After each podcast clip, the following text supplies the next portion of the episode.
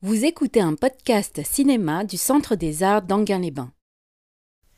Oui, bonsoir. Merci Jean-Paul. Et oui, mais ça a l'air très intéressant, tous les ateliers euh, effets spéciaux. Et, euh, Renoir, euh, vous le savez, s'est intéressé beaucoup à la technique, surtout à ses débuts, pendant le muet. Il a, expérimenté beaucoup, ça l'amusait, tous les trucages, etc.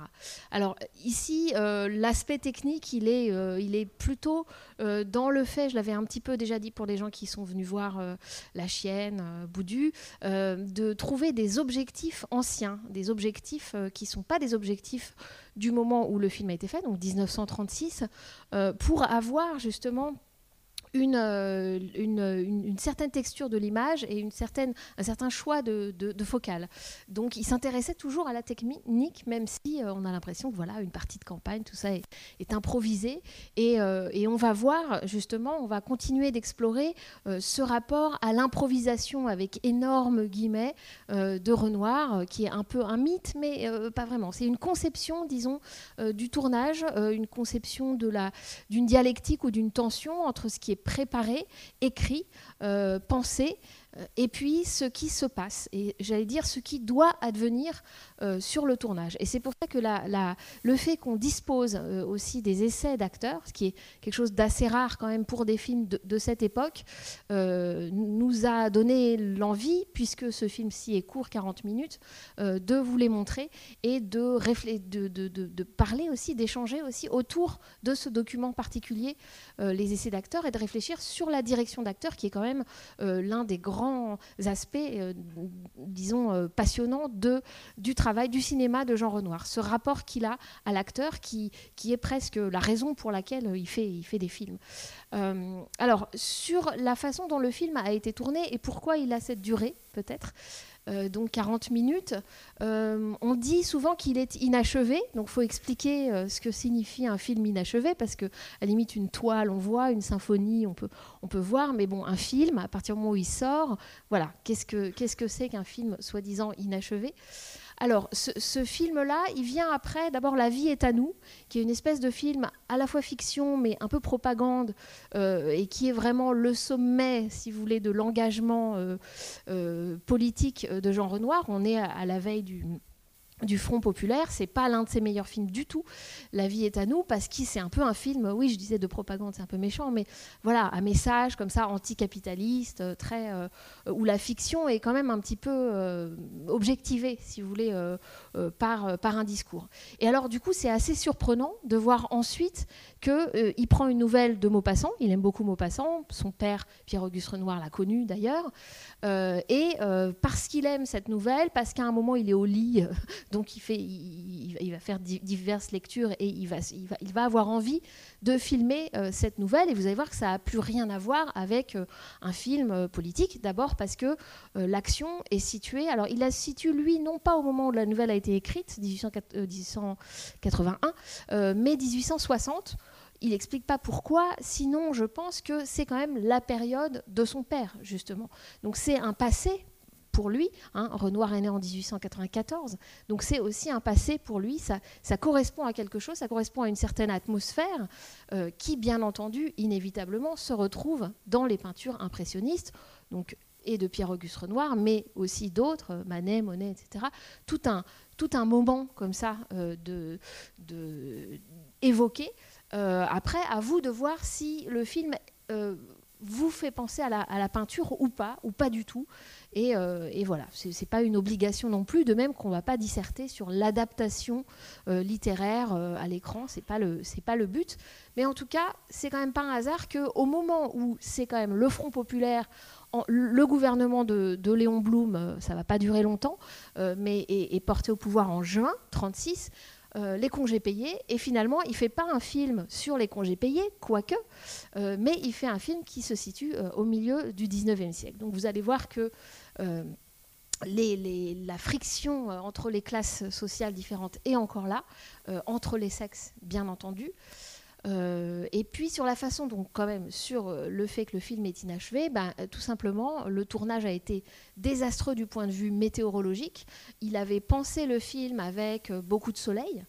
Or, c'est le pire été, l'été 36, des pluies diluviennes. C'est tourné à Marlotte, Bourron-Marlotte, si vous connaissez près de Fontainebleau. c'est très joli, c'est encore voilà. Donc pas loin, enfin pas très loin de la maison qu'avait achetée en 1922 Jean Renoir, parce que dans son enfance, euh, son père avait aussi une maison à Marlotte. Et puis Marlotte, c'est un village euh, euh, avec beaucoup d'artistes, de, peintres qui venaient là peindre à Fontainebleau. Donc il tourne au bord du loin. c'est ce paysage qu'il connaît. et en même temps, je vous dis, c'est quand même une transposition voilà, au passé. donc le temps est très très mauvais. Du coup, les jours de tournage, le tournage s'allonge. Or, c'est un film produit par Pierre Braunberger, qui était un producteur euh, assez jeune et, indépendant. Et donc, euh, bah, au bout d'un moment, euh, il ne peut pas allonger de l'argent. La, et il y a un moment où le, tournage doit finir. Et surtout, Jean Renoir s'est engagé à faire avec un autre producteur Les Bas-fonds, avec Gabin et Louis Jouvet. Et Gabin, c'est quelqu'un de très intéressant et très célèbre à ce moment-là. Donc il n'est pas question que Jean Renoir ne commence pas le tournage début septembre comme prévu. Et donc, coup de théâtre, euh, il va euh, abandonner le film, si vous voulez. Donc en fait, en réalité, il y a trois séquences principales euh, prévues qui n'ont pas été tournées. Il part tourner cet autre film, Les Bas-fonds, et puis les choses vont s'enchaîner finalement jusqu'à ce que Renoir, pendant la guerre, parte aux États-Unis. Et là, voilà, encore, il peut plus du tout se remettre à ce film et, il, le laisse derrière lui, si on veut. Mais ses collaborateurs, dont Marguerite Houlet, qui est sa monteuse et encore à ce moment-là sa compagne, euh, vont finir par monter le film. Euh, par euh, mettre la musique de Joseph Cosma, qui était prévue au départ, hein, dès 1936, mais la finaliser et finir le montage. Et donc le film est, on pourrait dire, achevé par d'autres que Renoir mais pour autant pas dénaturé. Donc euh, euh, il l'a pas du tout renié, il l'a vu simplement en 1949. Donc film de 1936, achevé en 1946, sorti en salle en tant que court métrage, euh, avec deux autres courts métrages d'autres cinéastes, et vu pour la première fois par son réalisateur en 1949. mais finalement, vous allez voir que tout ça se tient euh, très très bien et que, euh, et que peut-être que le film est aussi euh, une réflexion sur l'inachèvement de, quelque chose. Donc, je vous laisse le découvrir avec bah, des gens que vous reconnaîtrez si vous avez vu les, les premiers Renoirs au début de ce cycle par exemple Jacques Bernard Brunus, qui euh, jouait dans Le crime de Monsieur Lange ce, client un peu libidineux et un peu bronzé à moustache et à petit chien, et qui est un, élément, clé de l'équipe euh, de la bande à Renoir, à la fois romancier, poète, euh, résistant. Il va, en 46 au générique, son nom c'est Jacques Borel parce que c'est son nom de, combat pendant, à partir de 40. Donc euh, voilà, des gens, euh, plein de gens euh, très intéressants. Et bien sûr, Sylvia Bataille, là encore, que vous aurez vu si vous avez vu Le crime de Monsieur Lange, qui joue la secrétaire amoureuse du méchant patron Jules Berry, et qui est en fait l'inspiratrice de ce film, et pour son producteur Pierre Brunberger, et aussi pour Jean Renoir, et qui apparemment attirait tous les, tous les désirs masculins autour de ce film, y compris ceux des assistants. Euh, parmi lesquels certains apparaissent en tant que figurants, euh, son ex-mari Georges Bataille, euh, Jacques Becker, Lucchino Visconti. Voilà, c'est une pléiade de, disons, de, de figurants prestigieux. Donc, bon film et j'allais dire à tout de suite, puisque c'est seulement. Oui, 40 minutes. On aura deux micros, pas comme la dernière fois, et j'espère que vous parlerez du coup plus et euh, on fera une petite pause, euh, enfin on, discutera avant de passer les, essais. Je voulais préciser euh, que le film, je ne sais pas si j'ai été claire, devait de toute façon être un court métrage. Hein. Il était produit comme étant un film donc, qui ferait de toute façon moins d'une heure. Euh, donc euh, cette rapidité, euh, elle, est, aussi bien sûr voulue, même si je vous disais qu'il y avait quelques, je crois que c'était trois séquences qui n'ont pas été tournées et qui en fait étaient la préparation au début de la, famille avant de partir à la campagne. et puis aussi à un moment, donc avant l'épilogue, disons le retour sur la petite île, hein, les retrouvailles, euh, il y avait euh, les, deux canotiers qui allaient dans le commerce de la famille pour chercher la, jeune fille. Donc voilà, c'est un petit peu. Mais sinon, cette, densité cette, cette, rapidité, elle est quand même dans le projet de départ. Il y, a bien un micro. voilà, donc n'hésitez pas si vous voulez intervenir. Oui. Alors attendez, excusez-moi, mais on va passer par le micro à chaque fois pour que tout le monde puisse profiter. Voilà. Oui, justement, je suis étonnée que ce soit ces scènes-là qui n'aient pas été tournées, puisqu'elles ne nécessitaient pas forcément d'extérieur. Euh, et a priori, c'était à cause du temps. Donc, euh, éventuellement, ça pouvait même être fait en studio, ces scènes-là.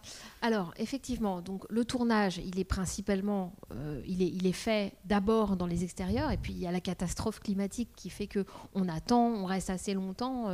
mais les choses, il y a des jours où ça ne tourne pas parce qu'il fait, il fait trop moche. et effectivement, c'est posé la question de, de faire un film euh, vraiment complété, euh, sans Jean Renoir. Et euh, le producteur, Pierre Brunberger, est allé très loin là-dedans, puisqu'il a commandé à Jacques Prévert un complément de scénario. Ce que Prévert a fait. sauf qu'en fait, ça changeait tout. ça devenait un film à la Prévert, et donc vous, savez, si vous, vous, avez, vous êtes venu voir le crime de Monsieur Lange, que ça change aussi dans les dialogues. Enfin, voilà, il y a, un, sens du bon mot et puis d'ailleurs, Prévert était avec une, jeune femme qui était actrice et il lui avait euh, fait un rôle sur mesure en plus dans le scénario. Enfin, bon. Donc ça devenait complètement autre chose. Et ça, Jean Renoir l'a lu et a dit non, vraiment, euh, je ne donnerai pas mon accord là-dessus parce que c'est pas du tout voilà, c'est pas du tout le, projet. Donc ça, c'était ça, c'était hors de question, même si ça a été écrit.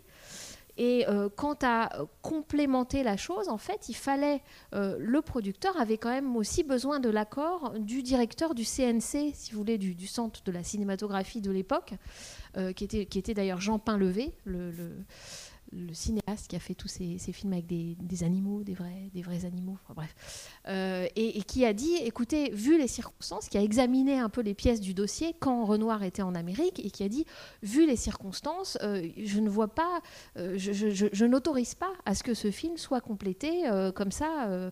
sans l'auteur, enfin. Donc voilà, donc ça s'est pas fait aussi pour des raisons quasi légales. Euh, c'était pas un conflit vraiment entre la production et, Renoir, mais simplement c'était légalement euh, bizarre de faire un film composite. Donc, et effectivement, ce que raconte le producteur, alors les mémoires des uns et des autres, c'est toujours à prendre avec des pincettes, mais c'est que pendant la guerre, donc Pierre Brunberger était juif, il était à un moment, il a dû se, se, cacher des Allemands, il est allé sur une, il était dans le Lot, et il s'est vraiment littéralement réfugié sur une île. Euh, et, il dit que c'est là qu'il a eu l'idée, alors sans doute à cause de la, similitude du paysage, euh, il, s'est repassé le film dans la tête et il s'est dit mais en fait il, est quasiment euh, fini, il suffit de mettre deux, intertitres et, voilà. Alors c'est ce que lui raconte bien après coup. et puis Renoir, lui, finalement, est, je pense, assez content quand il le voit. Euh, et, on voit bien qu'il y a là euh, quand même l'essence, la quintessence peut-être euh, de son cinéma. Donc finalement, tout ce qui est cet aspect narratif, c'est... Alors justement, je disais que j'allais pas épiloguer sur le rapport entre le texte, entre la nouvelle de Maupassant et le film. C'est quand même une question c'est-à-dire, et ça c'est lié avec le fait de ne pas tourner ces scènes un petit peu de récit, un petit peu euh, qui ne sont pas dans le cœur euh, sensuel et, amoureux du film. Euh, et ça, quand même, ça, a un rapport avec ce que Jean Renoir fait de cette nouvelle, hein, qu'il aime. Hein, il aime le, style de Maupassant, la littérature, les nouvelles de Maupassant, c'est pas la question, mais ce naturalisme en littérature, il, travaille quand même beaucoup sur l'ironie et sur la satire de cette classe petite bourgeoise, hein, de, ces, petits bourgeois en, goguette dès qu'ils voient euh, une feuille, une, branche d'arbre. Donc évidemment, ce contenu satirique, si vous voulez, critique, mais vraiment euh, à la limite de la caricature délibérée, euh, il y est il y est surtout au début dans le film. Et on a, je trouve qu'on met un petit moment quand même à, s'accommoder. On se dit ah ça va être ça. Alors Gabriello, l'acteur, euh, voilà, il y a un côté presque un peu musical, enfin euh, vaudeville. Et on se dit, ah, quand même, Jean Renoir, on, a vu même avant un peu mieux que ça. Donc il y, a une espèce d'accommodement au début. Et je trouve que justement, le film, aussi bref qu'il soit, euh, progresse vers tout à fait autre chose. Et par, parfois par rupture, par ellipse.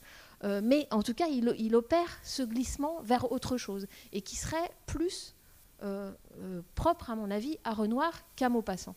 Donc cette critique sociale, elle y est.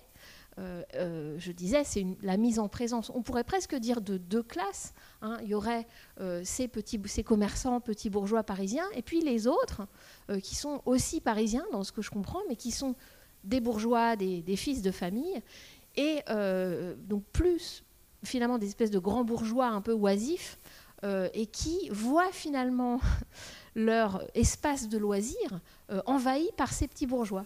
Et ça, ça fait quand même penser à l'époque du film, c'est-à-dire les premiers congés payés, et où il se passait peut-être un peu ça. Hein, à savoir, euh, tout à coup, bah, si euh, tout le monde a des congés, euh, la classe bourgeoise qui a ses loisirs va trouver ses lieux de pique-nique aussi envahis. Donc il y a cette, cette, rencontre entre ces, mondes, et puis bien sûr, la rencontre entre deux genres, parce que dans la construction du film, c'est quand même une mise en parallèle aussi, après, assez rapidement, entre euh, les hommes de la famille euh, du four et les femmes, avec un rapport à la nature différent.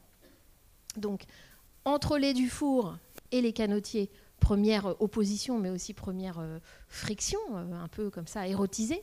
Et puis, distinction aussi entre la partie masculine de la famille du four et la partie féminine. Et là, on commence vraiment à aller vers euh, ce, vers le cœur, disons, du film, ce cœur de, sexualité et et, j'allais dire ce cœur mélodramatique qui est quand même euh, qui est quand même au cœur du film, qui est peut-être aussi pourquoi c'est le film préféré de certaines personnes. Je me tourne, c'est un peu obscène de, se désigner comme ça, mais il me semble que c'est quand même ça, le, ce qu'il y a de plus poignant dans, dans, le film.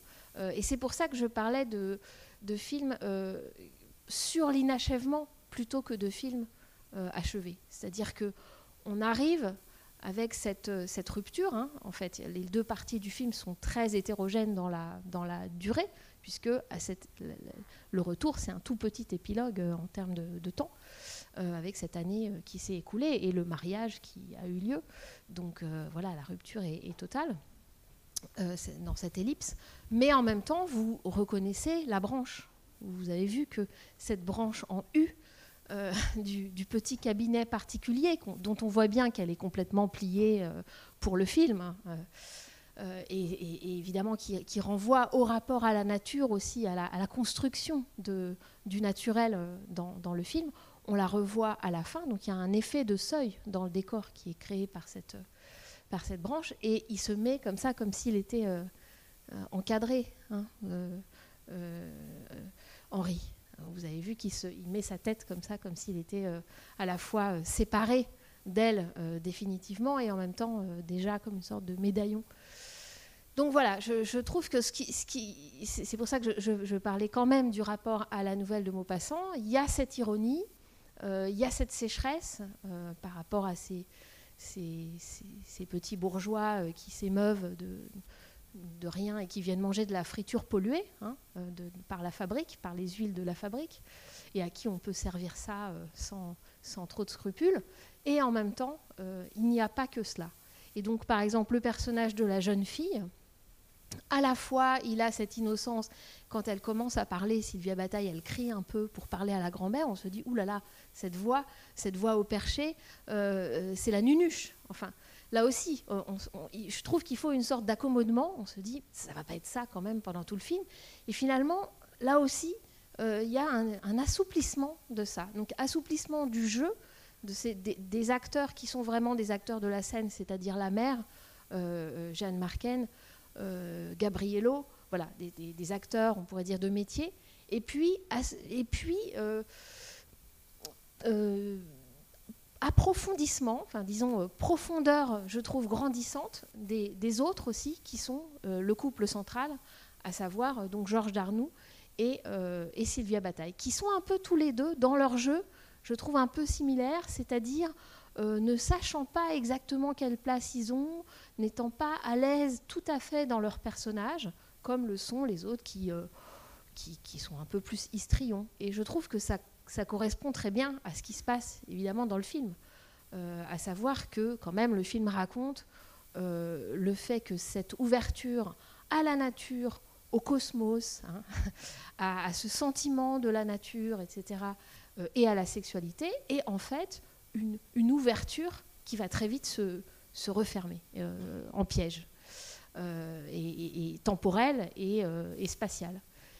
Et donc, je trouve que, y compris le, jeu des acteurs, marque quand même cette idée que ce cadre bourgeois, finalement, il n'est euh, mise entre parenthèses que très très brièvement et que, et que cette sortie dans la nature, dans la campagne, etc. sera, sera très très vite, euh, va tourner court. On pourrait dire que, alors l'une des scènes les plus frappantes aussi esthétiquement, enfin visuellement du film, la, scène de la balançoire, euh, elle, anticipe sur le fait que ce cadre petit bourgeois finalement va, gagner et va, piéger euh, euh, ce jeune couple, on pourrait dire, ou cette jeune fille. Euh, pourquoi? Parce que finalement, cette balançoire, qui nous est montrée comme un moment, disons, de... Oui, là aussi, je trouve que c'est érotisé dans la façon dont c'est filmé. Hein, si vous avez vu cette photo célèbre et qui est utilisée comme affiche pour l'exposition Renoir Père et Fils, où on voit Claude Renoir, donc le chef opérateur et neveu de, Jean Renoir, qui est sur une balançoire en face, qui a la caméra euh, harnachée. Et donc, il y a certains plans où euh, il filme euh, voilà, en, jumeaux, en balançoire jumelle en face d'elle. D'autres plans en plongée au-dessous d'elle. donc, on a, c'est assez complexe, les différents axes de, caméra qui sont choisis pour pour cette scène, mais en tout cas, au moins la contre-plongée, donc vue d'en bas, montre quasiment une forme d'extase. en tout cas, il y a quelque chose qui est érotisé dans cette, voilà, ce, moment euh, un peu libératoire de, la jeune fille sur la balançoire, sauf qu'en fait, une balançoire, ça, donne une impression d'envol, mais c'est sur un axe euh, fixe. Euh, donc voilà, c'est aussi que ça anticipe, c'est-à-dire ce, côté sur des rails. sachant que j'ai, justement, je vous avais relevé dans la nouvelle, ce que je ne vais pas du tout faire à chaque fois, hein, c'était pas du tout pour. mais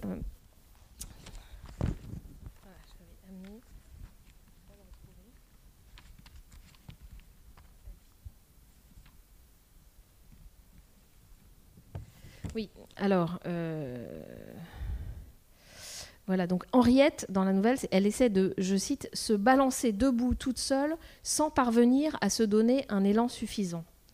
Euh, et puis, euh, sa, mère, qui dans la nouvelle s'appelle Pétronille, Assise sur l'autre balançoire, Madame Dufour gémissait d'une façon monotone et continue. Cyprien, viens me pousser, viens donc me pousser, Cyprien. À la fin, il y alla, et ayant retroussé les manches de sa chemise, comme avant d'entreprendre un travail, il mit sa femme en mouvement avec une peine infinie. Donc les, allusions, si vous voulez, sexuelles, y compris dans la scène de la balançoire, elles sont là. Elles sont là chez Maupassant. Euh, euh, et, ce qui est intéressant, c'est de voir à la fois comment Renoir, euh, c'est un cinéaste, hein, c'est purement un cinéaste, donc il ne va pas commenter, il va trouver des axes et des, façons de filmer pour rendre cet érotisme-là, et en même temps comment il est beaucoup moins ironique finalement au fur et à mesure que le film, je trouve, progresse, et où, et où finalement il a plus cette, cette, distance critique par rapport au sentiment de la jeune fille et même du dragueur.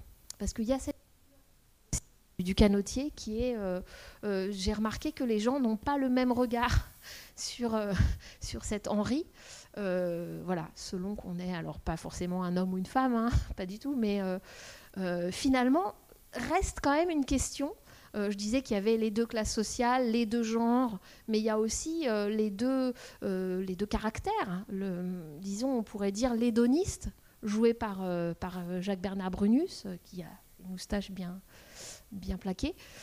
Euh, et qui, est, qui joue le faune, hein, qui vraiment imite un faune. Et ça, si vous, avez, euh, si vous êtes venu voir par exemple Boudu sauver des eaux, vous vous souvenez qu'au début de Boudu, euh, le libraire Lestingois se fantasme, a un fantasme sexuel dans lequel il, est, il se déguise en faune. Et puis finalement, il dit Oh, mes pipeaux sont fatigués. et il va passer la main à un autre amant pour sa jeune maîtresse. Mais donc, voilà, ce, ce fantasme dionysiaque, comme ça. Et puis l'autre, euh, c'est plutôt le mélancolique. J'ai l'impression que, ça. ton micro euh, en haut. Oui. Si tu le tiens là, ça va couper le son. D'accord, merci. Pardon pour le. Désolé. Donc voilà, donc l'autre c'est plutôt le mélancolique qui euh, au départ dit non, mais je, je, ne veux pas draguer, etc. bon, d'accord, on y va. mais vous aurez remarqué, et ça c'est cette scène de la balançoire, elle est, elle est très importante aussi euh, dans son choix, dans son dispositif visuel, puisque vous vous souvenez, qu'est-ce qui se passe euh, C'est Rodolphe qui dit Allez, on, les regarde, et paf, il, pousse il ouvre le volet, et tout à coup, on se retrouve vraiment avec un cadre dans le cadre, avec un surcadrage magnifique, cette fenêtre qui s'ouvre sur les, les, deux balançoires. Alors, ce décor-là, en fait, c'est un décor re c'est un décor artificiel, c'est un, décor monté dans le, jardin. Même si quand on voit à l'inverse le contre-champ de ça, c'est-à-dire les deux à la fenêtre, là c'est la vraie maison. Euh, mais en tout cas, il fallait ce, dispositif de fenêtre. Alors là encore, si vous êtes un peu familier de Renoir, euh, ça vous fait penser aussi au petit théâtre le petit théâtre de, Guignol qui ouvre la chienne. Tout ça, ce sont des, dispositifs comme ça, de cadre dans le cadre, qui, sont, euh, qui nous font penser à une représentation. Donc là, on est, disons, dans un, régime plutôt naturaliste, mais en même temps, la présence de cette fenêtre et quelqu'un qui décide, allez, on les regarde, euh, ça ouvre vraiment euh, au, au, scénario du fantasme, si vous voulez. C'est comme une sorte de décision de voilà, on va regarder l'image et on va voir si dans cette image quelque chose euh, est suffisamment attirant pour que soi-même on, sorte et on, fasse partie du film. Et évidemment, euh, c'est ce qui va se passer. Mais à ce moment-là, vous remarquez que le programme énoncé par Rodolphe, c'est-à-dire euh, tout ce qui va se passer, effectivement va s'accomplir. Il, y, a une forme de prophétie, sauf que c'est inversé, puisqu'il y a l'inversion des, femmes entre la mère et la fille. Euh, mais euh, c'est exactement ce qui va se passer. Donc le film, en fait, n'est pas du tout, euh, enfin, a, une espèce de, de rapport à l'improvisation qui est très très calculé. En fait, c'est très c'est très construit, c'est très construit, y compris à l'intérieur du récit, puisque ces deux-là se programment leur, leur petit leur destin y compris donc le destin un peu, un peu tragique ou en tout cas euh, mélodramatique de Henri et Henriette. Et dans, même dans le fait que leurs prénoms soient euh, jumeaux, il y a évidemment là quelque chose de, de fatal, on pourrait dire, dès dès le début. Alors, dites. J'en arrive au point où je voudrais que vous parliez. Oui, peut-être un petit peu curieuse. Euh, Guy de Montpassant est mort en quelle année? Euh, Je suis très mauvaise avec les dates. Est-ce que je, ça m'échappe euh, Oui. qui c'est ça? Attendez, je vais peut-être chercher dans mon livre. je vais chercher sur mon smartphone. Mais, mais, allez-y, mais continuez. dans... Je n'ai pas mon téléphone non plus. Pourquoi? Voilà, merci. Fallait que est, fou, enfin, et, hein. détruit. Euh, parce qu'il a fait beaucoup de canotage. Enfin, je, donc 1893.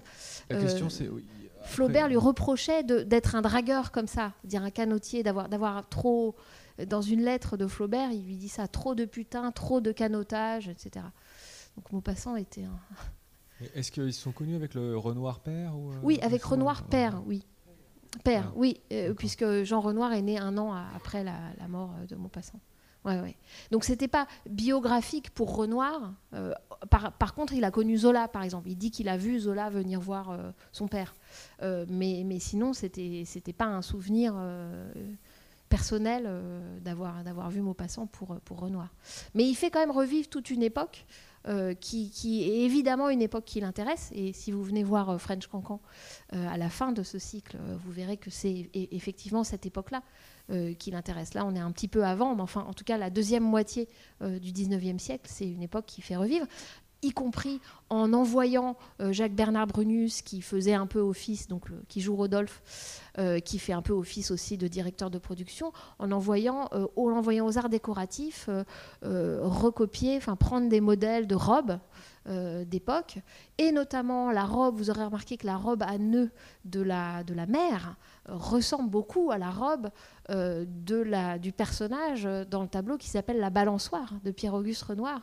1876. Euh, et euh, d'ailleurs, cette balançoire, on peut la voir à Paris au musée de Montmartre. Elle est encore là dans ce qui s'appelle les jardins Renoir, mais parce qu'il y a eu à un moment un, petit atelier euh, de Pierre-Auguste Renoir. Bref, donc effectivement, le, film évoque par son décor plusieurs tableaux impressionnistes, y compris du père, le, déjeuner des canotiers, enfin plusieurs tableaux, d'autres au, bord de la, de la Seine. Là, c'est le loin, mais voilà.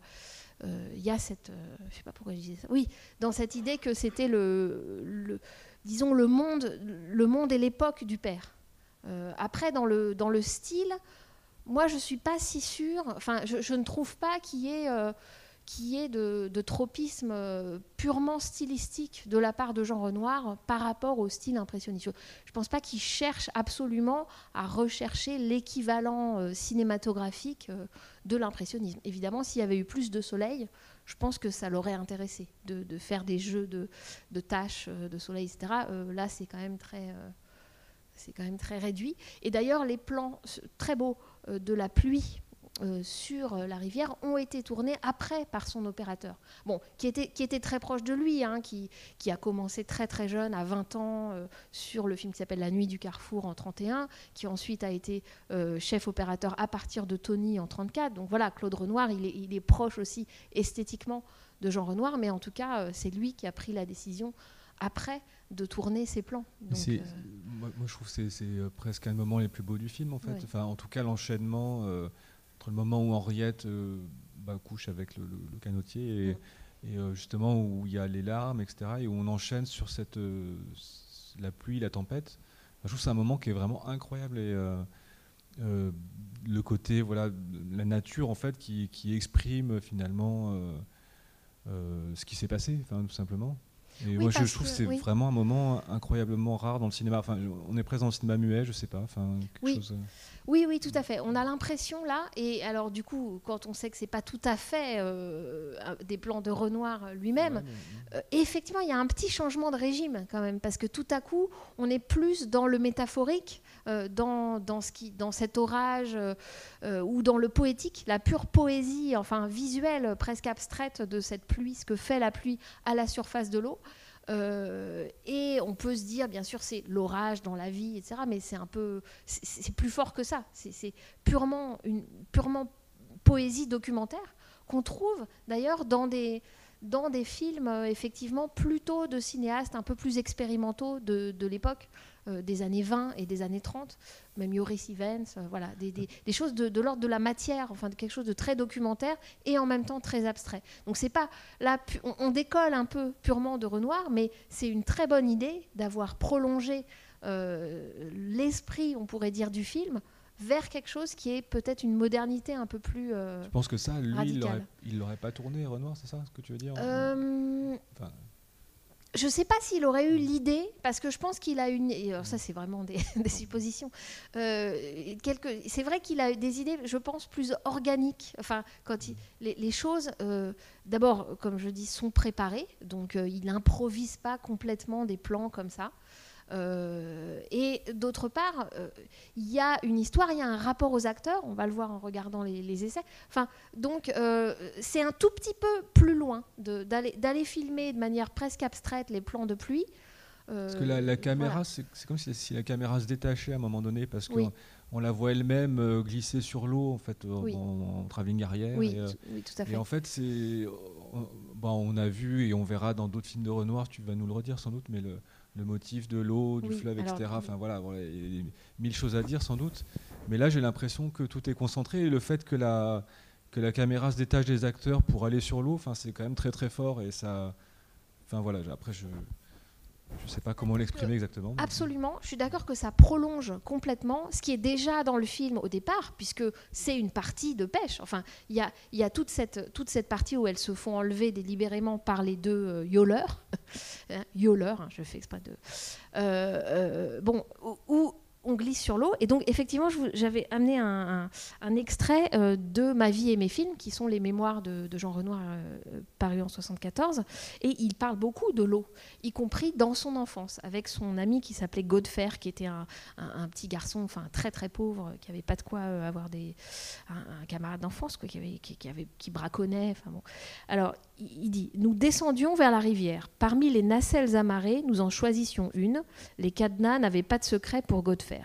Puis nous nous allongions sur le fond plat de l'embarcation que nous laissions glisser dans le courant.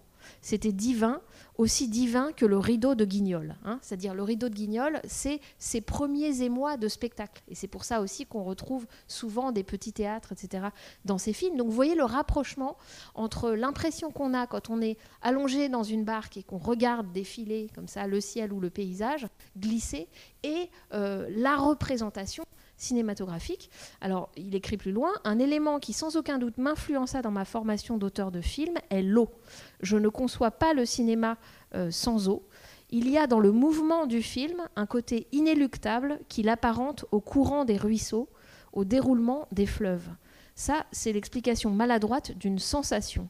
En réalité, les liens qui unissent le cinéma et la rivière sont plus subtils et plus forts parce qu'inexplicables. Et là, il reparle de, de et il dit que dans ces moments où il était dans la, nacelle, j'éprouvais une émotion très proche de celle que je ressens aujourd'hui lorsque j'assiste à la projection d'un film qui me touche.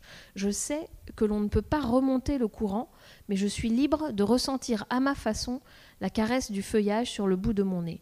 Pour moi, c'est cela un bon film. C'est la caresse du feuillage pendant une promenade en barque avec un ami. Voilà, c'est une citation un peu longue, mais ça fait quand même réfléchir sur euh, à la fois l'aspect extrêmement sensuel de ce cinéma et sensoriel, et à la fois euh, la vision esthétique qui est tout à fait construite et qui, qui, tient, je veux dire. C'est à la fois théoriquement ce qu'est le cinéma, un médium euh, du temps qui, qui défile, qu'on ne peut pas remonter, etc. je trouve ça assez, assez fort, de faire de la théorie en même temps en étant au plus, au plus près d'un souvenir sensitif. Alors peut-être on regarde les, essais oui, et puis on se reparle après. Mais si vous avez des, commentaires ou des questions, même si elles n'ont pas de rapport, euh, vous serez les bienvenus. juste de remarques. Euh, enfin, d'abord bien sûr le montage avec la musique. on n'est pas forcément pas forcément intéressant d'avoir mis de la musique dessus, mais euh, bien sûr, la, deuxième partie, vous avez vu, c'est les rushs, hein, c'est pas des essais. Enfin, ce ne sont pas tous les rushs, pas du tout, puisqu'on a retrouvé 4h30 de rush, mais effectivement, la plus grande partie, c'est les essais. Et puis ensuite, il y a cette fameuse scène du, cabinet particulier, et je trouve très intéressant de voir ces, différentes prises euh, du moment clé euh, du film, de cette de cette scène d'amour-là. Euh, juste sur les essais, pour ceux qui ne connaissent pas Renoir, ça peut arriver. Euh, bien sûr, le père Poulain, l'aubergiste, le veuf Poulain, c'est Jean Renoir lui-même. Euh, dans l'un des rôles qu'il s'est attribué dans ses films. alors, voilà, on a toujours un petit peu de mal avec le jeu de Jean Renoir, surtout en particulier dans ce film. Il n'a pas beaucoup de répliques. En même temps, vous, vous noterez que c'est quand même lui qui dit ah là là euh, c'est un sacré morceau etc donc les métaphores euh, culinaires euh, qui ouvrent à des voilà à la, sensualité à la sexualité dans le film et c'est lui qui dit moi si j'étais vous je j'ai pas le temps. Moi, j'ai pas le temps, mais si j'étais vous, je sais bien ce que je ferais. Et je, pointe le fait que le personnage qu'il s'attribue, le père Poulain, est celui qui programme le scénario, hein, qui dit bah, moi je le fais pas, mais allez-y vous faites-le. Et ça, c'est exactement, bien sûr, le rôle du metteur en scène. Et euh, Jean Renoir va s'attribuer dans la règle du jeu, euh, deux ans trois ans plus tard, un rôle beaucoup plus conséquent, le rôle d'Octave. Mais finalement, il y a toujours cette idée de comment traduire dans un personnage du récit son rôle très compliqué, voire ambivalent et un peu tordu de, metteur en scène. voilà, ça c'était une remarque pour, parce que j'avais pas parlé du fait que Renoir joue quand même dans son propre film euh, sur les essais. Tous les essais euh, qu'on fait faire, il y a des histoires de, lumière, de profil. Hein, euh, donc j'aime bien voir des essais parce qu'on est ramené quand même à une dimension du cinéma qui est la photogénie. C'est pas rien. Euh, c'est pas rien. Quelle tête on a euh, à droite, à gauche, la dissymétrie de notre visage, comment euh, la peau prend la lumière ou la prend pas, comment quand on fait une contre-plongée, est-ce qu'on voit les narines en dessous, etc. Et ça, je trouve que c'est toujours humbling, comme on dit en anglais. Ça nous ramène à une certaine humilité, y compris les acteurs, voilà, d'être filmés un peu comme des pas comme des animaux, mais en tout cas comme des, des êtres euh, à qui euh, il faut adapter euh, la façon de la prise de vue. Et je trouve que ça s'applique en particulier pour l'actrice Sylvia Bataille, enfin ex-Bataille, puisqu'elle est à ce moment-là déjà séparée de Georges Bataille, l'écrivain qu'on voit, donc c'est l'un des, le premier séminariste qui, qui, passe, qui la regarde comme pour un dernier coup d'œil. donc ils sont en bon terme, mais ils sont séparés depuis plusieurs années. Euh, et, cette Sylvia Bataille, il faut quand même dire que c'est absolument la raison pour laquelle le film existe. Donc à la fois, je le disais, pour le producteur, euh, qui était amoureux d'elle et qui n'arrive pas, pas vraiment à avoir une vraie liaison euh, concrète avec elle. Enfin, j'ai l'impression qu'il le fait, le fait un peu courir. et puis, et puis Renoir lui-même. Et ça, ça se voit quand même dans la façon dont il la filme.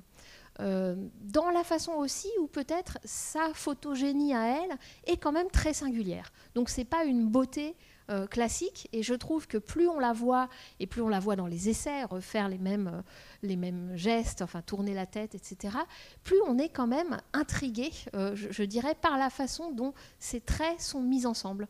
La, composition de son visage, le fait que son nez est peut-être un peu gros, enfin les différents, en fait, des, des choses qu'on a tous, mais qui se posent différemment quand on est filmé en tant qu'actrice à l'écran. Et donc, euh, je trouve que ce visage a une sorte de mystère pour cela, c'est-à-dire de comment ses traits sont agencés et comment elle a une tête différente selon l'angle, euh, selon euh, voilà, et qu'il y a une espèce de moustache à un moment dans le film, je trouve, qui, qui, voilà, une ombre très marquée, enfin, qu'on voit moins dans les essais, où on a l'impression que la lumière est plus, est plus travaillée. Hein. on n'est pas, on est dans des extérieurs, on a l'impression, je pense qu'on est à, Billancourt, enfin, il y a une lumière plus forte. Donc voilà, je trouve toujours intéressant les essais aussi pour ça. Et puis euh, et les essais et surtout les rushs de la, scène d'amour disent quand même quelque chose, je crois, euh, de ce que Renoir a voulu attraper, on pourrait dire, de cette actrice. Et là, il y a une forme euh, de triangulation qui se fait entre celui qui joue Henri, donc Georges Darnoux, drôle de bonhomme aussi, drôle de tête aussi. Alors c'est autre chose parce que ce serait un peu, à mon avis, vite fait de dire ah oui, c'est des visages datés. Voilà, on est dans les années 30. Je ne crois pas que ce soit, euh, ce soit tout à fait ça. Ce n'est pas quelque chose qui, était une mode à une époque et qui passe. Moi, je pense que il est, Renoir a un art du casting particulier et un, sens euh, de, la physionomie. Et, euh, et c'est pas pas pour rien qu'il a choisi Georges Darnoux. Il faut peut-être dire que ce Georges Darnoux, c'était en fait un, un aristocrate complètement comment dire, débauché, euh, qui, était, euh, qui courait euh, à la fois les femmes, qui, qui couraient parce que c'était un coureur automobile, qui, buvait, mais comme pas possible. On a des lettres où il dit Je suis, suis à l'hôpital, j'en profite pour me désintoxiquer de l'alcool, puis évidemment, après, il retombe, etc. donc voilà, c'est un, type qui grille la vie par tous les bouts. et d'ailleurs, quand il est question de faire des retournages, puisque le film, avant d'être avant 46, il y a quand même des tentatives juste après la fin du, tournage, donc après cet été-là, euh, de refaire, de retourner certaines scènes. C'est plus possible avec Georges Darnoux parce qu'il était tellement bourré un soir que en remontant le, moteur avec la manivelle, il s'est pris ce qu'on appelle vraiment un retour de manivelle et donc il avait la lèvre et les dents cassées. Enfin bon, un truc horrible. Donc voilà, c'est aussi ça, c'est-à-dire qu'il faut ces visages pour, euh, pour, pour faire un film et c'est pas seulement anecdotique. Et à mon avis, c'est pas anecdotique que Renoir ait finalement attribué à Henriette euh, le, la drôle de tête parmi les deux, si vous voulez. Parmi les deux dragueurs, je pense qu'il y en a un qui, voilà, Brunus, qui a cette, cette élégance un peu euh, de, de bellâtre euh, plus, plus, plus, habituelle, un corps plus élancé. Eh ben non, c'est l'autre. Et euh, il y a vraiment un rapport de triangulation, si bien qu'il y a eu parfois, des, beaucoup plus tard, des, gens qui ont pu écrire que euh, cette, érotique euh, du, filmage, voilà, elle, elle, se, elle, met en, jeu une forme de jalousie, disons, de la part du cinéaste. Et, ça a même été vu de près dans cette scène du cabinet particulier, dans cette scène d'amour, puisqu'on a l'impression un petit peu que euh, celui qui joue Henri est un peu poussé, je dirais, euh, poussé hors des, hors des bords euh, du cadre. effectivement, d'abord, ce très, très, ces très très gros plans, c'est quand même très osé d'aller aussi près des corps, des, des bouches, de, la peau. pour l'époque. Enfin, imaginez là le code Hayes qui commence à ce moment-là aux États-Unis. Enfin, c'est absolument impossible une telle une telle crudité euh, dans, dans, la sexualité. Donc c'est, c'est assez fort. Mais il y a aussi cette idée que peut-être cet amant, il est là et il est un peu, euh, il gêne un peu. Donc euh, je trouve qu'on sent dans ces rushs quelque chose qui est recherché par le cinéaste avec son actrice. Je ne parle pas de en acte dans la vie, un rapport à la ville. Je parle de ce qu'il cherche au moment, en tout cas où il filme. D'où aussi ce regard caméra euh, qui, est gardée dans le film. D'abord, vous aurez remarqué que garder la prise qui est gardée dans le film, euh, c'est celle où on voit le plus nettement qu'elle consent au bout d'un moment. Vous vous souvenez? C'est-à-dire que c'est vraiment très très net dans le film que, bon voilà, finalement, elle l'embrasse et il n'y a pas d'ambiguïté euh, à, ce, basculement on peut, trouver ambigu le fait de scénariser ça de la sorte. Hein. Mais en tout cas, euh, c'est plus clair dans la prise qui est, gardée dans le film. Euh, et puis, donc, il y a ce moment où elle se tourne vers la caméra et où il y a encore le petit reste de, de larmes. C'est vraiment assez extraordinaire parce que est-ce que c'est l'alarme du moment du rossignol qui, est resté ce, rossignol qui est une sorte de déplacement à la fois romantique, euh, l'oiseau de, Roméo et Juliette, euh, de la nuit, etc. Et en même temps, parfois, dans la littérature, euh, comment dire, désignant le, membre sexuel, etc. Donc voilà, toute cette, toute cette ambivalence-là de ce déplacement, ce regard vers le hors-champ, vers le haut, alors que va se passer quelque chose de tout à fait terre-à-terre et, concret et, sensuel. Donc ce reste de larmes, et puis ce regard caméra, qui est comme tout regard caméra qui brise un tabou euh, du cinéma. L'acteur n'est pas censé euh, regarder directement dans l'objectif, c'est-à-dire n'est pas censé nous regarder, nous, spectateurs, et a fortiori euh, regarder le cinéaste. et j'ai l'impression, moi, quand je vois ce regard, que ce n'est pas tout à fait simplement le personnage d'Henriette qui regarde vers cette direction.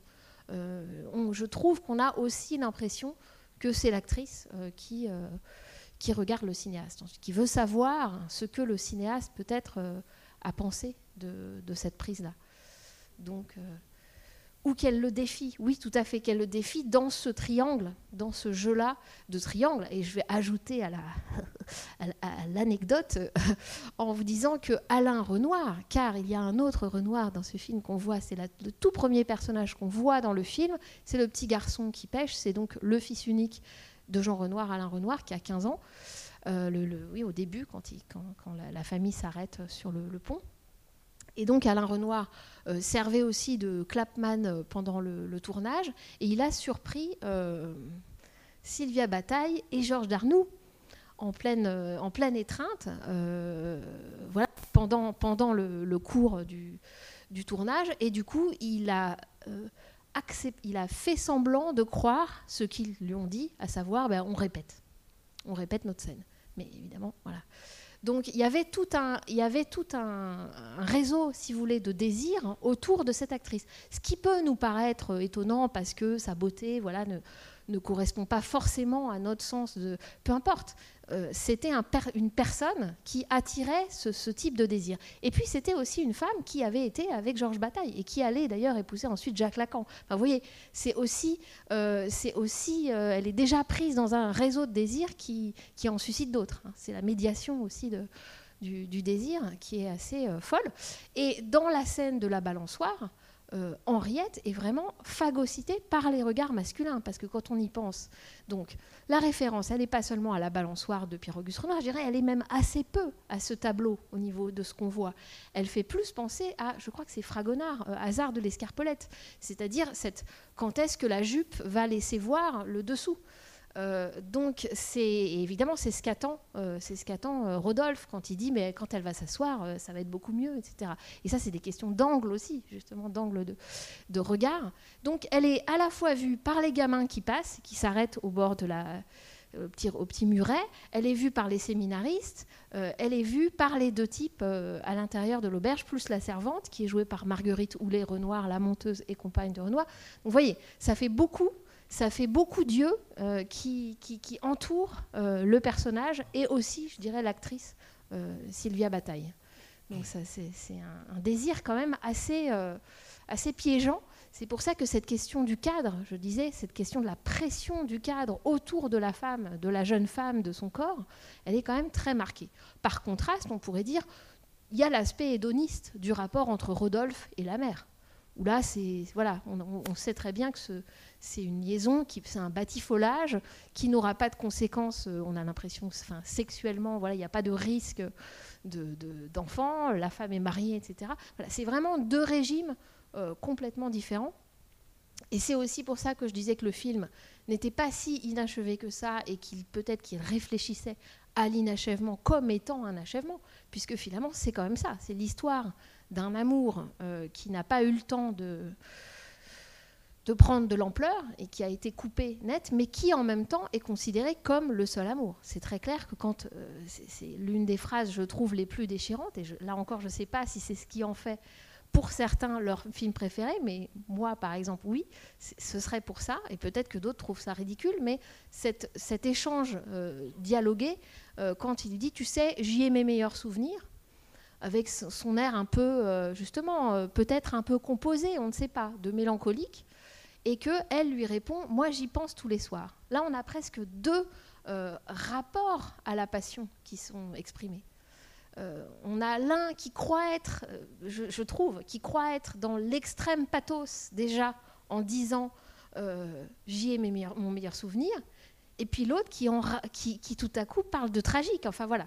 C'est, là se dit peut-être quelque chose d'un rapport entre les sexes euh, absolument euh, euh, impossible à, faire coïncider. Mais, bien sûr, j'assume entièrement la part de projection qui peut y avoir. Il y, a quand même aussi la question de oui, quelque chose qui a été perdu. Enfin, là, en l'occurrence, l'innocence aussi. Enfin, je veux dire, moi, en fait, ce que je vois aussi dans ce film-là, c'est c'est voilà, ça en fait, euh, une dimension de quelque chose qu'on a perdu en fait. Et y compris par rapport au, film, c'est peut-être idiot de dire ça, mais j'ai l'impression que de, voir certaines choses comme pour la première fois, mhm. euh, et notamment bah, les, fameuses scènes de, nature en fait, avec la pluie, etc. Euh, ça a été filmé sans doute des milliers de fois, ce genre de choses. mais quand on le voit, en fait, au moment où on le voit, on a l'impression que c'est la première fois que le cinéma nous fait découvrir ça.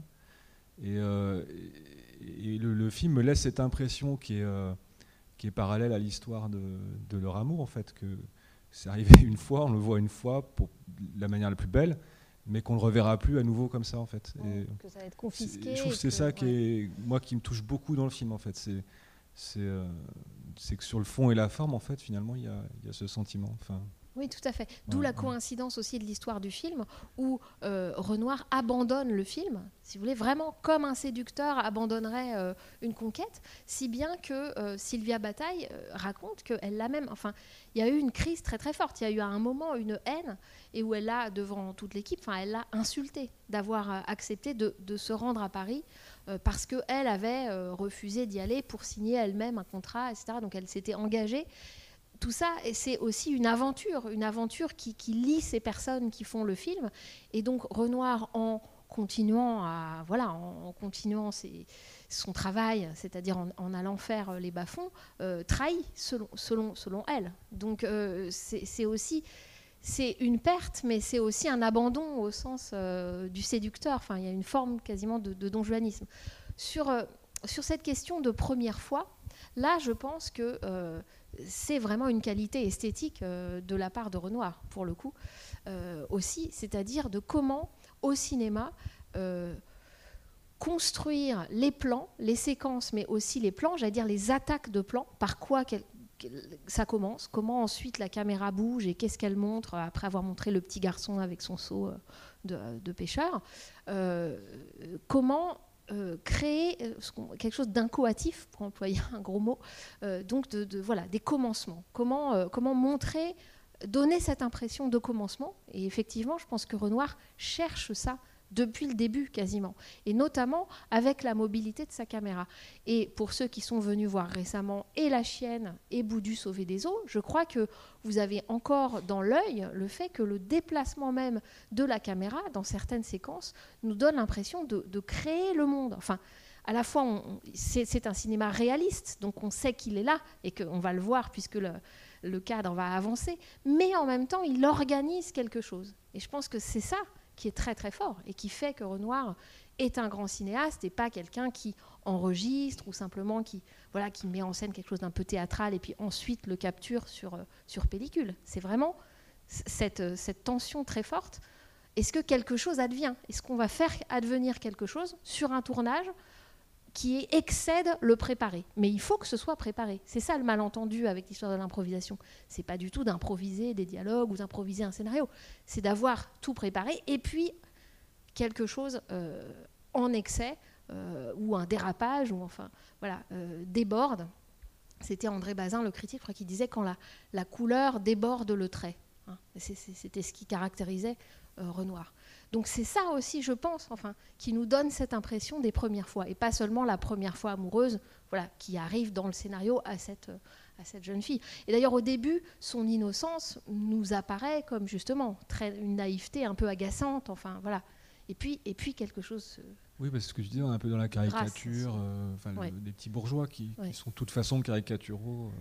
Oui, les petites chenilles, les petites bêtes, euh, et puis, et puis en fait. En même temps, c'est quand même aussi, enfin, un peu vrai. Enfin, ce genre de, je, veux dire, on doit, on doit des moments comme ça en famille, euh, voilà, avec des, remarques ridicules ou stupides. Enfin, c'est évidemment là, il en rajoute, mais c'est c'est caricatural, mais pas tellement plus que dans la vie parfois. Enfin, je, trouve. Oui, c'est-à-dire que c'est ça qu'il arrive à faire, c'est de conserver la dimension critique de, de ça, socialement critique, euh, et en même temps d'ajouter ce sentiment cosmique euh, qui est très euh, lyrique et, sérieux et partagé par tous de, de ce rapport à la nature, du lien avec la sexualité, etc., entre le corps et, la nature, voilà, sans, sans, que ce soit uniquement de la dérision. C'est ça qui est. Et d'ailleurs, je disais, il y, a les deux sexes au sein de la famille du four, les deux Anatole et le père, et puis la mère et, la fille. Leur, comment ils ont un rapport à la nature quand même très différent. C'est-à-dire qu'elle parle des petites chenilles, de la reproduction, etc.,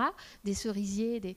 Et puis, euh, les, maris, ils parlent de prédateurs qui sont au fond de l'eau, euh, de, chasse, de, etc. C'est quand même.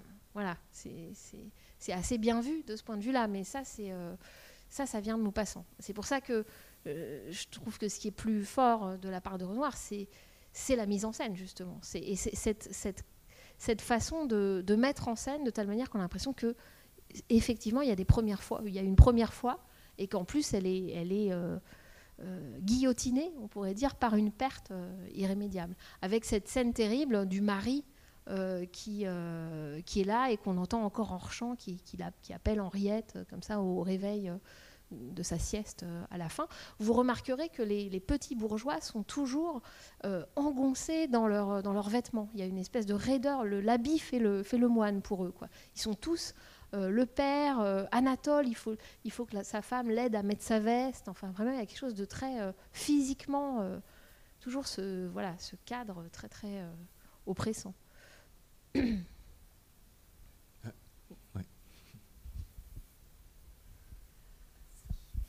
Je ne sais pas si d'autres ont eu la même euh, sensation que moi. Autant dans Boudu, on retrouvait du charlot. Et là, moi, j'ai vu Laurel Hardy dans Le Père et Anatole. Oui, oui. Et, euh, avec et justement, comme vous disiez, les vêtements qui engonçaient, je trouvais justement que le père, il, avait, il craquait dans ses vêtements. On avait le, col qui partait d'un côté. Et comme si la nature lui, lui déguenillait finalement le, le corps. Et moi, j'ai pendant tout le film, j'ai pas arrêté de voir Laurel et Hardy dans ces deux personnages. je sais pas si c'est leur jeu habituel ou si. Oui, oui. S'ils ont joué comme ça. moi aussi, j'y ai pensé. Euh, j'ai retrouvé ces notes-là où je m'étais marqué Laurel Hardy. Et du coup, je ne sais pas si c'est à un moment, peut-être ça a été même euh, délibérément une intention. Euh, effectivement, je pense qu'il il, y pense. le faux col, il est enlevé dès le départ. Hein. vous vous souvenez, il est, quand ils sont dans la, dans la voiture dès le départ, il a voilà, c'est-à-dire que à partir du moment où on franchit, euh, j'allais dire le périphérique qui n'existe pas encore, euh, voilà, on fait péter le faux col. Euh, ça fait partie, je pense, justement, de cette, de ce cliché, enfin de cette attitude de on va à la campagne, donc on va quand même pas manger à l'intérieur. Il pleut, bah, tant pis. Enfin, on est là pour pique-niquer, il faut s'asseoir par terre. on est au bord de l'eau, évidemment qu'il faut manger de la friture. On va pas, voilà. Donc c'est c'est tout ces. Bien sûr. Et donc, il faut aussi se dégrafer, se délasser, euh, comme dit la, mère, euh, bien sûr. Évidemment, le les feuillages, enfin le déshabillage ne prend pas la même euh, signification entre les types qui sont, engoncés et qui débordent du, cadre, et puis les femmes qui, qui finalement vont se, laisser défaire. Mais vous remarquerez que de même que le repas lui-même, on en parle beaucoup. On a le menu, euh, du sauté de lapin, etc. Mais on ne le voit pas. On ne les voit pas vraiment manger. Enfin, c'est vraiment, on les voit à la fin du repas. Euh, de même, l'acte sexuel lui-même est, voilà, est traité de manière euh, à la fois très quand même crue dans ces très gros plans de, baisers, etc., ce regard, et en même temps, euh, il, il, prend pas il, fait pas l'effort, par exemple, de montrer euh, la robe dégrafée, pas du tout. Elle se relève, euh, voilà, elle se, elle se rhabille pas. Enfin, c'est c'est ce jeu-là qui est, je trouve, intéressant entre trop montrer et, et ne pas assez montrer.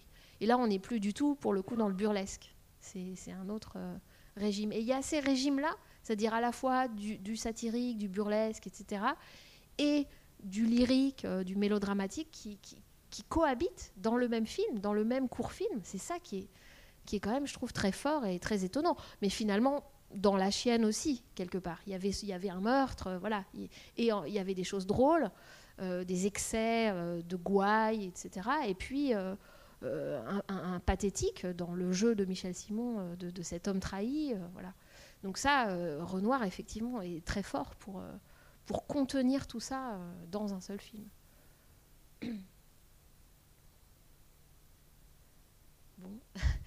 Euh, est-ce que tu veux montrer euh, ton extrait? Ben, ben, J'hésite un petit peu. Est-ce que vous voulez euh, voir les deux petits extraits que je vous ai amenés? Je vous dis ce que c'est. Parce que c'est un petit. Là où j'hésite, je vais vous dire pourquoi. C'est que effectivement, je trouve qu'il y a quelque chose de très poignant et très très très beau dans la grâce de ce film-là. Donc voilà, en montrer d'autres, c'est toujours ce, ce problème. Mais peut-être un peu comme une coda. Et puis aussi parce que, donc, voici les, deux extraits. Euh, le premier extrait, c'est un extrait des Bas-fonds, ce film pour lequel Renoir a abandonné lâchement euh, ce film-ci. Qui est un film euh, pas commandé par le PC, mais en tout cas le, PC, le, Parti communiste était, très content que Renoir accepte de faire un film d'après Maxime Gorky. Et euh, le film est quand même, je trouve, assez bizarre. Il est intéressant parce que Renoir veut absolument, enfin c'est la rencontre Renoir-Gabin euh, qui, va donner des choses très très belles et voilà. Et j'espère que vous viendrez voir euh, la prochaine fois La Grande Illusion. C'est quand même une collaboration très très forte. Et puis ils vont se retrouver après guerre dans, French Cancan, ils auront fait bien sûr avant la, la, bête humaine, etc. Donc voilà. Jouvet, lui, vient du théâtre, donc il y a vraiment deux types de jeux. Et en même temps, on est au bord de, de la Marne, donc encore hein, quelque chose d'un petit peu bucolique. Mais en même temps, le film est bien sûr très bizarre parce que ce côté soviète, euh, enfin ce côté à la russe pour que euh, l'Union soviétique euh, ne soit pas complètement trahie parce qu'on ne pourrait pas franciser Gorky, c'est quand même très bizarre. Ça fait quand même des bas-fonds, un, drôle de film qui sonne assez théâtral. Donc voilà, donc on est quand même assez loin de ce mélange de naturalisme, d'impressionnisme. Euh, et de modernité euh, absolue qu'est euh, ce film-ci qu'on vient de voir. Voilà, voilà ça c'est mes réserves pour le petit extrait des bas-fonds. Et puis peut-être on enchaîne avec un extrait, alors là qui est techniquement on ne peut pas faire mieux.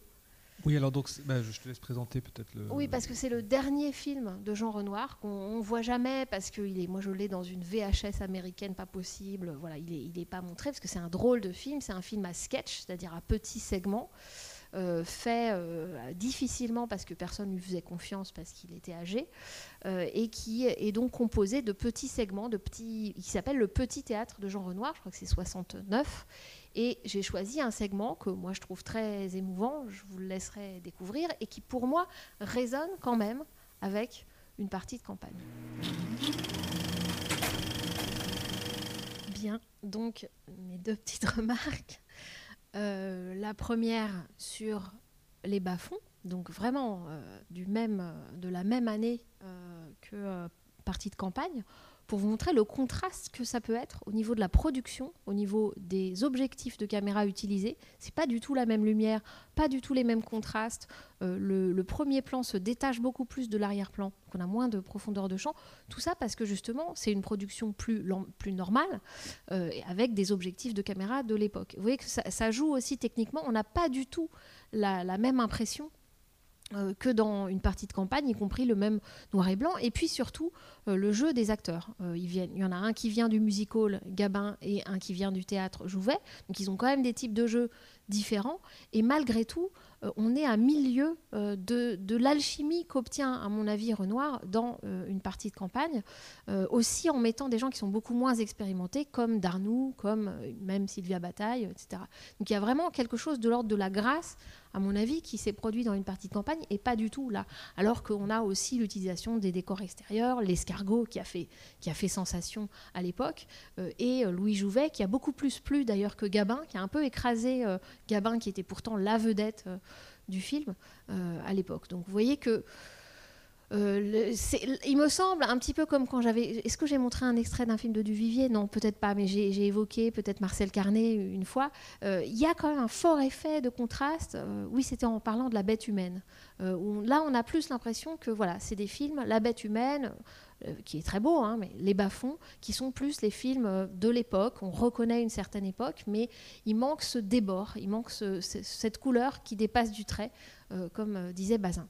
Et puis le deuxième extrait, évidemment, pas besoin de le commenter, euh, mais c'est quand même très touchant que euh, Renoir fasse son dernier film, et on voit bien, on le voit dans la présentation, il est très âgé quand même, il est, il est diminué, euh, avec l'évocation de cette, de, cette enfin des amours mortes. Et moi, j'y ai vraiment vu l'écho avec le fait qu'il ait décidé de tourner une, partie de campagne dès le milieu des années 30.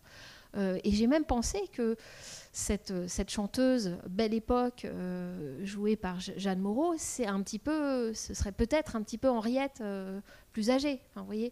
Euh, et ce rapport à la Belle Époque traverse, qui est donc l'époque de son père, enfin l'époque de, juste avant sa naissance, à lui, euh, c'est une sorte de paradis perdu. Et il le dit d'ailleurs dans des entretiens, il dit, je voudrais que tous les films soient situés à la belle époque. Ce serait plus pratique euh, pour les couleurs, pour les costumes, euh, voilà. Parce que peut-être il y a cette cette conjonction, cette tension entre l'artificiel extrême des couleurs, des costumes, de voilà ce côté très très théâtral hein, de la scène de théâtre, du rideau, et en même temps peut-être une certaine idée euh, un peu utopique euh, d'un moment qui s'extrait de l'histoire. Euh, donc, donc voilà, moi je trouve cette séquence-là très émouvante, c'est-à-dire arriver à se dire que le cinéma, ça peut être un aller-retour de la caméra vers un qui s'approche d'un visage, puis qui revient. Et quand on écoute les paroles, voilà, c'est un adieu. et ça suffit. Enfin, c'est une séquence de cinéma, sachant que ça fait aussi référence, ça on ne le sait pas forcément, mais au, au, début du cinéma, puisque à cette époque de la belle époque, le cinéma invente le clip avec ses, en, filmant des, des, chanteurs connus et en synchronisant sur disque de cire leurs chansons. Et donc on peut, euh, on peut voir au cinéma ces, scènes chantées. Donc si vous venez voir French Cancan euh, en juin, euh, vous verrez qu'il y a un autre hommage à ce type de cinéma-là, qui était voilà, filmer des artistes chanteurs et une séquence égale un, petit film. Bon, je me suis un petit peu éloignée de, de partie de campagne, mais je vous remercie d'avoir patienté et d'avoir suivi le, fil de l'eau avec nous. Et on vous donne peut-être rendez-vous pour la, Grande Illusion, le 13 février. Le 13 février, où euh, ce que j'ai dit d'un tout petit peu méchant sur Gabin sera annulé, pardonné et subsumé, parce que c'est un très très grand film, euh, La Grande Illusion, et que comme quoi on peut faire un cinéma euh, populaire de production, de, grosses productions, et, réussir parfaitement son film. La preuve en sera donnée. dans La Grande Illusion. Et je vous garantis, si vous l'avez vu mille fois euh, mais pas sur grand écran, que c'est quand même exceptionnel à voir euh, sur grand écran, qu'il y a un travail de décor, de, de profondeur de champ qui vaut largement euh, cette magnifique salle. Donc voilà, merci et au 13.